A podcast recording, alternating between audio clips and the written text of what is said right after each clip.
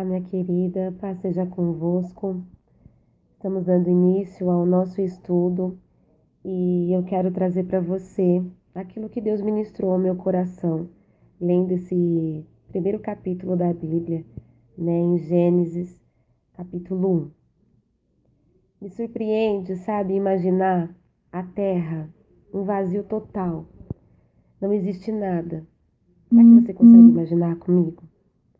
É incrível a capacidade de Deus em pegar algo sem graça, sem vida, sem vida alguma, e fazer desse nada tudo. E de repente, ele vê com seus olhos o que poderia vir a ser um mundo extraordinário que iria manifestar a sua glória e todo o seu poder. Então, com apenas uma palavra, haja ele eliminou as trevas e trouxe luz onde só tinha escuridão. Depois ele disse: Ajunte-se. E então os mares surgiram, com toda a sua beleza e grandeza. E então ele disse: Haja novamente. E as luminares, e assim surgiu o sol com toda a sua força e poder, e também a lua com o seu brilho sutil, que admiramos e também as estrelas com seus brilhos reluzentes que enchem os nossos olhos.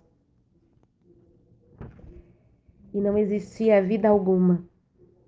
E de repente, com apenas uma palavra de sua boca, passou a existir diversas espécies de plantas, flores e frutos, que formaram lindos campos, bosques e florestas.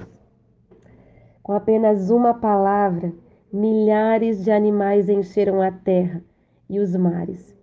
Uma infinidade de espécies, dos mais curiosos e medonhos até os mais belos e admirados.